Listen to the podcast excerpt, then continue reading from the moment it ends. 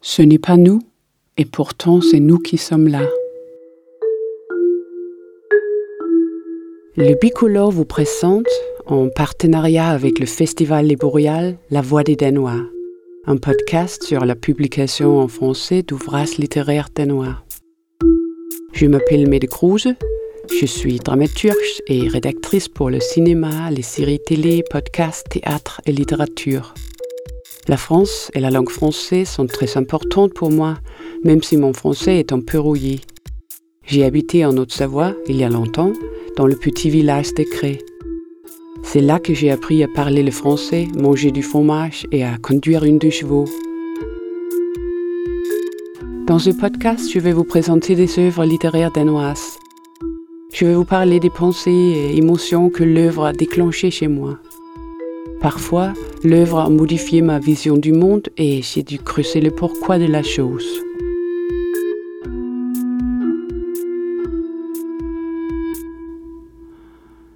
Dans cet épisode, je vais vous parler du nouveau roman de Jens Christian Grøndahl, Les jours sont comme l'herbe, publié chez Gallimard. Les jours sont comme l'herbe est composé de six romans courts. On part du Danemark, puis le lecteur est emmené à Berlin, Rome, Zurich et Costa del Sol. Ce sont à la fois des récits locaux et internationaux que Jens Christian Grøndahl a écrits. Il y a dans le livre un profond désir d'évasion, un besoin de se fondre dans la masse et un besoin d'anonymat pour pouvoir se retrouver. Mais il est empreint en même temps du désir de se reconnecter au monde une fois qu'on a confié sa solitude à son prochain. Mais pourquoi est-on si nombreux à se sentir seul alors qu'il y a 7 milliards d'humains autour de nous? Que recherchons-nous et qu'est-ce qui nous retient? C'est ce que je me propose d'élucider au fil de cet épisode. La première nouvelle s'intitule Les jours sont comme l'herbe, tout comme le roman, et a pour personnage principal un adolescent de 14 ans, Lars, qui vit à l'extrême pointe nord du Danemark. Il est pêcheur comme presque tous les gars du coin. Ils vivent de la mer, mais aussi pour la mer. L'histoire se passe pendant la Deuxième Guerre mondiale et ils aident les Juifs à passer en Suède sans poser de questions. Au retour, il transporte du matériel pour la résistance danoise. Lars a 13 ans quand son père meurt en mer.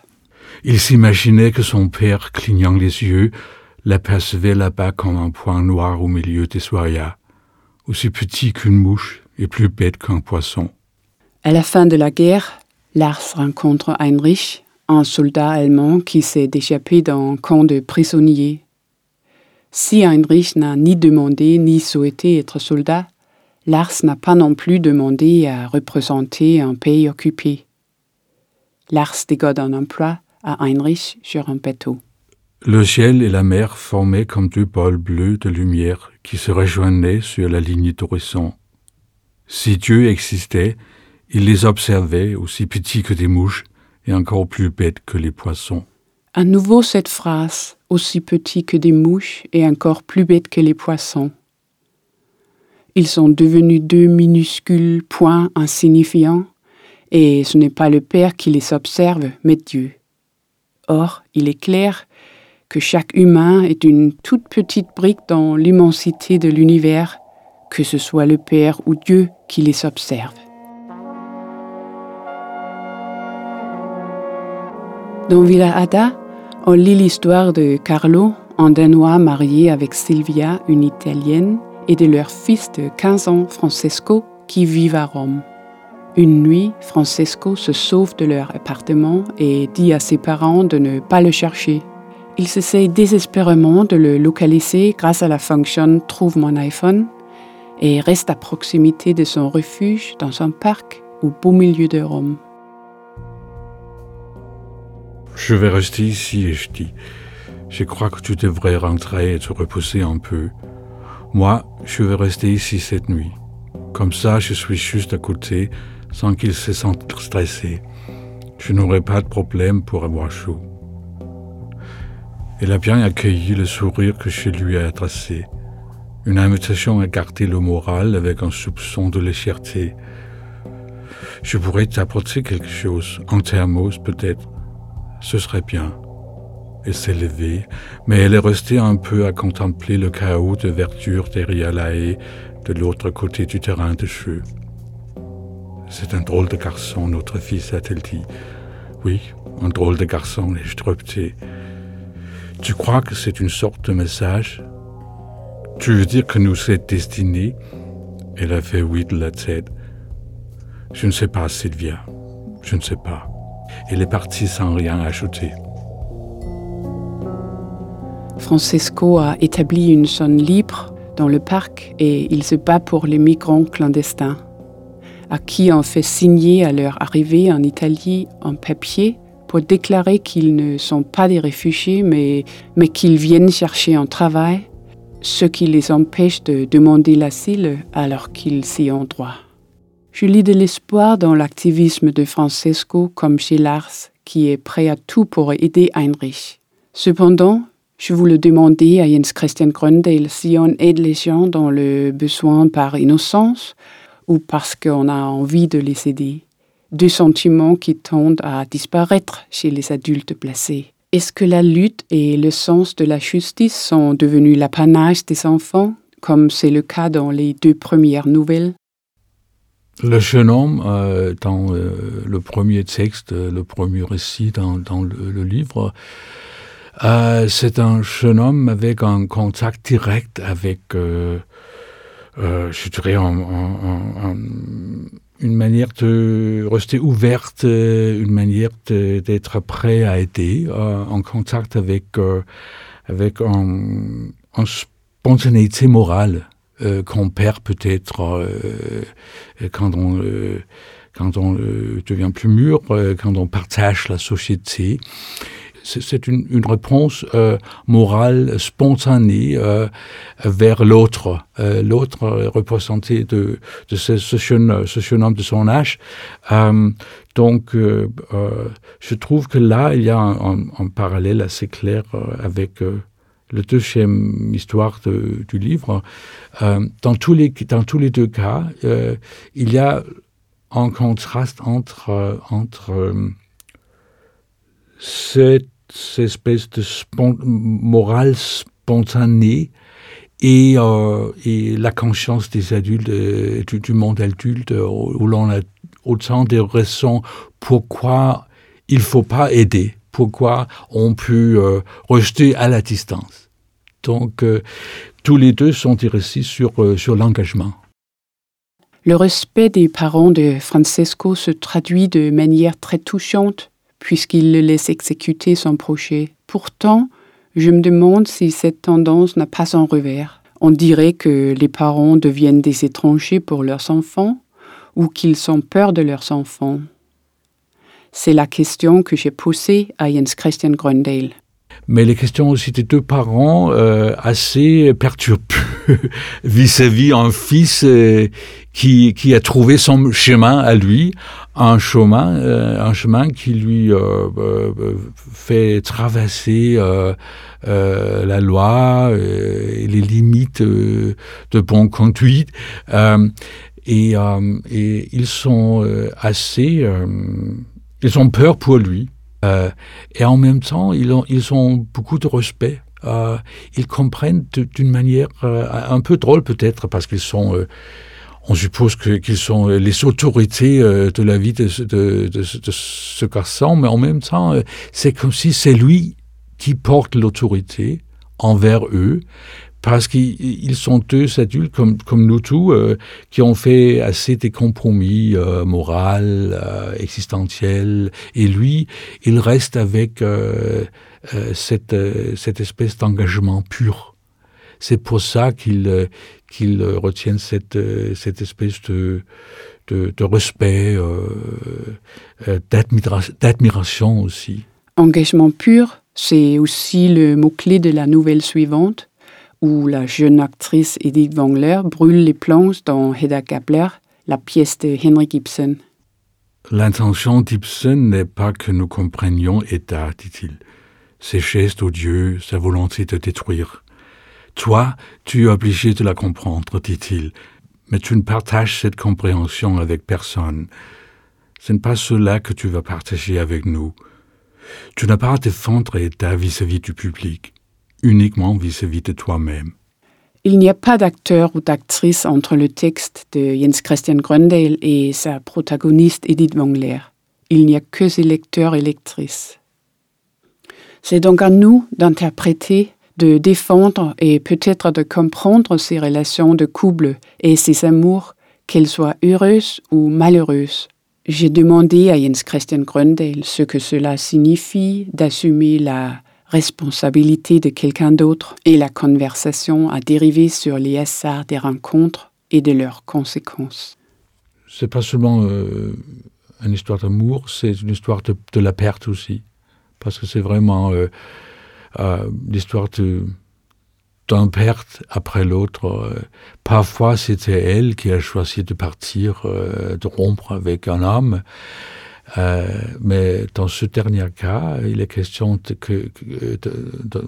d'un homme qui, qui a voulu se suicider. C'est comment ils se sont rencontrés, parce qu'en fait, elle a sauvé sa vie à lui, euh, le trouvant au moment où il a voulu euh, se tuer. Euh, et elle a, elle a eu ce sentiment de, ce sentiment de, de, de responsabilité. Elle peut pas euh, quitter après qu'elle a sauvé euh, sa vie à, lui. Donc, euh, elle reste avec lui, juste pour être sûr qu'il ne, qu'il ne le fasse une fois de plus. Et après, peu à peu, ça, ça commence à devenir un amour, un amour muet, un amour avec plein de, de vides où, euh, où elle comprend pourquoi il a voulu mourir, parce qu'il a perdu euh, sa femme et sa fille euh, dans un accident. Et il n'a jamais survécu ce deuil. Et en même temps, il y a cette relation qui commence à, pousser entre eux. Et, et elle a toujours l'espoir que peut-être elle peut lui convaincre de vivre.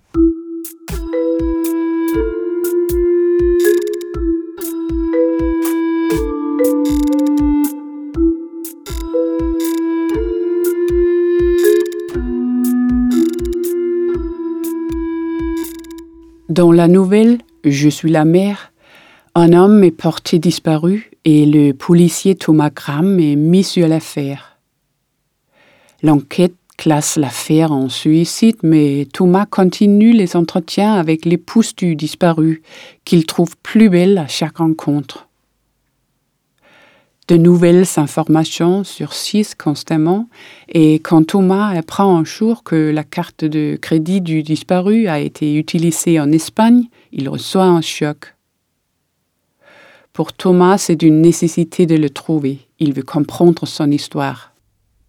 Quand j'aurai terminé mon histoire, je vais partir ailleurs, au cas où. On peut toujours trouver un coin tranquille au bord de la mer. Elle est tellement vaste ailleurs, au bord de cette mer-là ou d'une autre.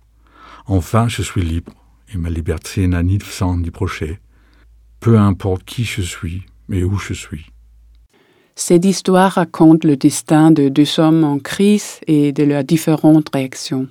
Notre ami policier est fasciné par le disparu. Il est peut-être même euh, jaloux de sa capacité ou de son courage à s'être affranchi. Quelles sont les conséquences d'un départ? De quoi est-ce que nous voulons nous éloigner et qu'est-ce qu'on espère trouver là-bas? C'est ce que j'ai demandé à Jens Christian Gröndal. C'est vraiment euh, une histoire sur, euh, sur la liberté. Et euh, pour moi, peut-être c'est ma réponse à cette, cette espèce de de volonté dans notre temps de trouver toujours son identité, de parler toujours de l'identité, soit-il euh, votre identité sexuelle, euh, culturelle, religieuse, euh, n'importe quelle sorte d'identité. Euh, ça pèse aujourd'hui de, de trouver son identité, de prononcer son identité. Euh, on a même la lutte des identités, n'est-ce pas? Et euh, pour moi, euh, euh, la liberté, c'est plutôt euh, euh, le rêve d'échapper à tout cela, échapper à, à un chaque, une chaque identité, euh, à faveur euh, d'être, de pouvoir être anonyme, euh, pouvoir être tout simple, une liberté plus profonde qui n'est qui n'est pas question de prononcer qui je suis sûr, mais qui est plutôt une manière de rester dans le moment, de pouvoir faire partie d'un monde muet. Euh, et c'est ce qu'il euh, c'était ce qu'il a découvert euh, euh, Robert euh, Anum et, et, je pense que, que que notre narrateur commence à voir comment lui il a il a jamais compris qu'est-ce que cela veut dire être libre.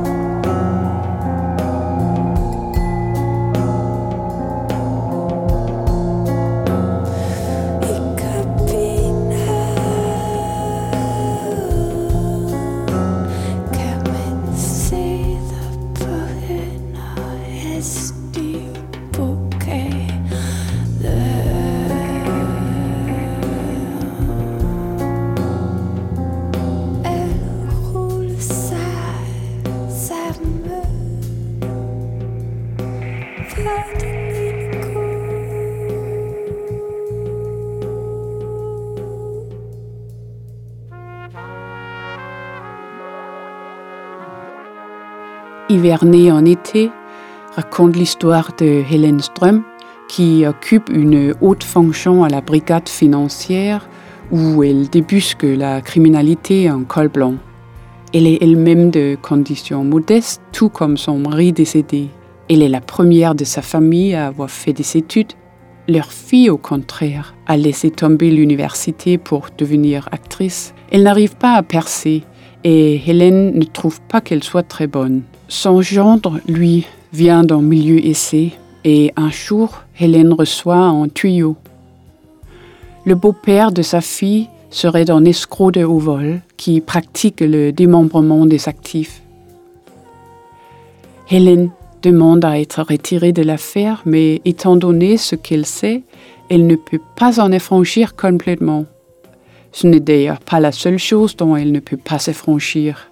Euh, J'ai voulu rester avec cette femme, euh, cette femme qui a per perdu euh, son mari, euh, l'amour de sa vie, et qui est euh, serrée entre, euh, entre euh, sa réponse morale, une fois de plus, comme comme des autres personnages dans le livre, euh, des personnages qui ont euh, cette, euh, spontanéité morale, en même temps qu'il sait bien comment vouloir pousser cela va mener à, une crise dans la relation avec sa fille. Elle sait bien que peut-être il est, il est en train de rompre avec, avec eux, avec sa fille et, et son mari à cause de, cette, euh, euh, cette histoire euh, financière euh, qu'elle qu a pour travail d'éclaircir. Hélène est devenue une étrangère pour sa fille, peut-être parce qu'elle aurait voulu être actrice, comme Edith Wangler, alors que son père était contre. Peut-être est-elle déçue que sa fille soit descendue dans les ciels sociaux, c'est des que Hélène a gravis à la force du poignet, ou alors le deuil de son mari a déposé un filtre sur sa façon d'être au monde. Je ne pense pas au chagrin, même si Yann ne me manque pas moins avec le temps. Le chagrin est devenu un mode de vie. Je ne vis pas avec la perte, pourtant on m'a bien fait comprendre que je devais faire comme ça. Je suis dedans. Il y a une grosse différence entre les deux. Je peux regarder n'importe où, Yann n'est pas là. Le monde est pour toujours devenu le lieu où il n'est pas. Je ne pleure plus, mais je reste encore éveillé. La dernière nouvelle est Dieu l'a bien nommé. Une jeune femme prêtre prépare l'enterrement du mari d'une autre jeune femme. La prêtre a un sentiment d'échec dans la mesure où elle est impuissante face au chagrin de la veuve. Elle part donc à Berlin pour se changer les idées et là, elle rencontre un artiste qui vient des îles Féroé. Elle le suit dans son atelier et ils s'entament une relation. Lui ne partage pourtant pas sa foi, ce qui jette parfois un froid dans leur relation autrement passionnée lorsqu'il doit aller à l'hôpital pour faire un scanner du cerveau, après avoir souffert de maux de tête sur une longue période, il se tourne vers ce qu'elle connaît pour l'aider. Le plancher était dur. Les miettes de pain piquant se sont enfoncées dans la peau de mes genoux. J'ai baissé la tête. J'ai joint les mains devant ma poitrine. J'ai murmuré afin de ne pas réveiller roi Johannes. Notre Père qui est aux cieux, ne le laisse pas mourir, que ton règne vienne, laisse-moi le garder, que ta volonté soit faite. J'ai été tellement seul. Pardonne-nous nos offenses. J'ai entendu les barreaux de l'échelle grincer sous son poids. Je l'aime comme je n'ai jamais aimé personne, comme nous pardonnons aussi à ceux qui nous ont enfoncés. Ne le laisse pas mourir, mais délivre-nous du mal. J'ai entendu ses pas sur le plancher. Si tu dois prier pour moi, fais-le ailleurs. Est-ce que la religion revient en force pour définir des normes? Est-ce que cela va faire polémique pour les croyants comme pour les mécréants? J'ai demandé à Jens Christian Grundel pourquoi la religion pouvait se mettre entre deux personnes qui s'aiment et pourquoi l'homme qu'elle aime ne veut pas qu'elle prie pour lui. Il n'a pas euh, vraiment pu accepter euh, le fait que c'était une femme religieuse qu'il a aimée. Donc, euh, euh, c'est l'histoire aussi, euh, non seulement d'un amour, un amour perdu, mais c'est l'histoire aussi d'un conflit en notre temps entre la religion et, et, et la manière dont nous, avons, nous sommes devenus étrangers envers la religion je trouve que c'est un moment assez intéressant parce que euh, maintenant, pour l'instant, on voit comment de plus en plus il est devenu euh, normal, même accepté de, de prononcer euh, un besoin religieux, un besoin de trouver une langue pour, pour ce qu'on ne comprend pas, ce qui est plus grand de nous ce qui est concerné avec euh, les plus grandes questions euh, de la vie. Donc euh, c'est une histoire aussi de cette espèce de, de hum, réconciliation avec, avec la foi qui est en train de, en train de, de s'exprimer dans, dans notre temps. La rencontre amoureuse entre la prêtre et l'artiste est tout aussi courte que celle d'Edith Wangler et de l'homme qu'elle sauve du suicide. La mort est-elle une épée de Damoclès qui dicte la manière dont les deux relations vont ou ne vont pas évoluer? Alors que la prêtre se tourne vers la Bible, Edith se tourne vers les mille et une nuits, et comme Sherazade, chaque nuit de lecture lui fait gagner une journée de vie.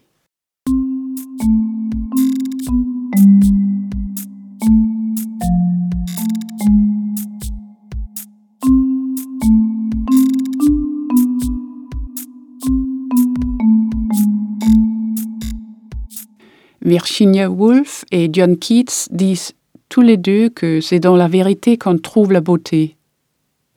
L'Apocalypse de son chant parle de se connaître par la vérité. On peut trouver brutal que les personnages se voient retirer leur amour encore et encore, mais c'est quand même l'impression de beauté qui prime, tandis qu'on partage avec eux un moment de vrai, un moment sans phare de leur vie. Dans la perte d'un être, comme dans la rencontre. Ce n'est pas nous, et pourtant c'est nous qui sommes là. Tout au long du livre, on ressent une certaine solitude. Il faut avoir une chance extraordinaire pour rencontrer la bonne personne au bon moment. Vaut-il mieux avoir beaucoup de relations amoureuses dans la mesure où on a besoin de choses différentes à des moments différents de sa vie? Le grand amour est-il une illusion? C'est ce que j'ai demandé à Jens Christian Gröndale. Peut-être c'est parce que je suis romantique, mais, mais je suis convaincu que naturellement, euh, euh, il y a euh, la possibilité d'un grand amour dans la vie. Euh, je l'ai vécu, moi. Euh, je pense que tout le monde a, la possibilité de, vivre un amour, un grand amour. Mais, mais il est aussi évident que, que, que, que la perte est une réalité et, et que bon, euh, on ne sait jamais euh, euh, si cet amour va vivre, va survivre. Il est question plutôt de, vivre en chaque instant. Avec l'ouverture de quelqu'un qui, est prêt à aimer dès qu'il sera possible. Prendre le moment tel qu'il vient et laisser entrer l'amour, dit Jens Christian Gröndale. Et c'est précisément ce que font les personnages de ces nouvelles. Ils s'ouvrent la porte au hasard et l'amour peut se produire à des moments complètement inattendus ou dans des circonstances improbables. Ça n'arrive que si on vit dans le présent et si on est ouvert à l'imprévu. Havel avait d'ailleurs un avis sur la question. Juste avant sa mort, euh, Václav Havel a dit qu'il n'est pas euh, une question de euh, si, si, euh, si on va euh, arriver à, à ses buts, euh, mais il est question si la vie a donné du sens. Le sens de la vie, c'est ce qui pèse. Et qu'est-ce que ça veut dire le sens? Je pense que euh, le sens de la vie a, a beaucoup à faire avec être pressant, être là, être resté ouvert euh, euh, dans chaque instant, euh, dans tous les rencontres avec les autres, euh, rester ouvert, même si euh, on a vécu des pertes, même si l'on a vécu euh, euh, euh, des, euh, moments désillusionnés, euh, il faut rester ouvert. Lars avait cette ouverture quand il a rencontré Heinrich. Ils sont tous les deux devenus veufs quand ils étaient encore jeunes et ils ne se sont jamais oubliés. Le côté synchrone de la chose me fait penser au film La double vie de Véronique de Kislovski. On y voit deux femmes qui vivent d'une vie identique, l'une en Pologne, l'autre en France. Elles ne se sont jamais rencontrées, contrairement à Lars et Heinrich, mais il y a malgré tout un lien puissant entre leurs deux vies. J'en ai parlé à Jens Christian Gröndale. Il appelle cela une relation entre euh, euh, entre le destin et, euh, le hasard. Parce que la rencontre est hasardeuse, euh, euh, c'est par hasard qu'on se rencontre, n'est-ce pas? Mais dès qu'on s'est rencontré, dès qu'on a marqué euh, la vie de l'autre, euh, on devient euh, une, sorte de destin pour, euh, pour l'autre aussi.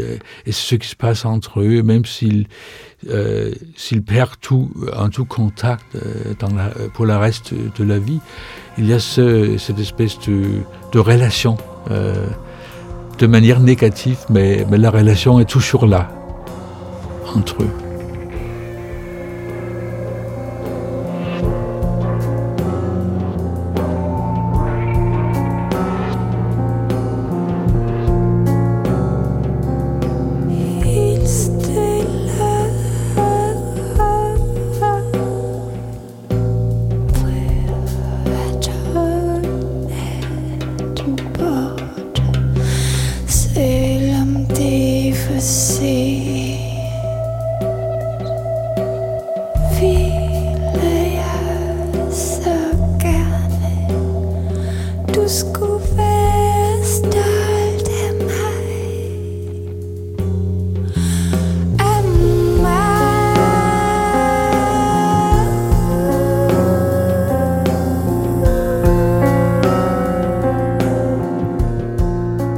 S'agit d'intervenir dans la vie des autres, d'oser prendre ses responsabilités et de se laisser surprendre par le hasard. C'est ce qui mène à une véritable relation. Pourtant, les humains veulent aussi se sentir libres, et cela contredit le sentiment d'appartenance et l'amour parfois. C'est peut-être pour cela qu'il y a tellement de gens qui vivent dans la solitude. Rappelez-vous cependant que ça vaut toujours la peine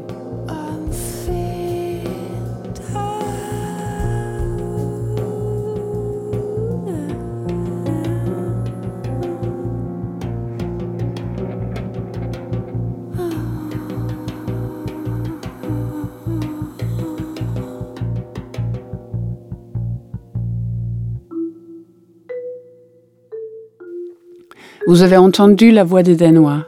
Production et écriture, Mette pour le bicolore. Traduction, Eugénie Hugo. Son et musique, Kimchi Hansen et Ilke Lallemann. Cet épisode est présenté en partenariat avec le Festival Les Boréales. Je suis Mette Kruse. À bientôt.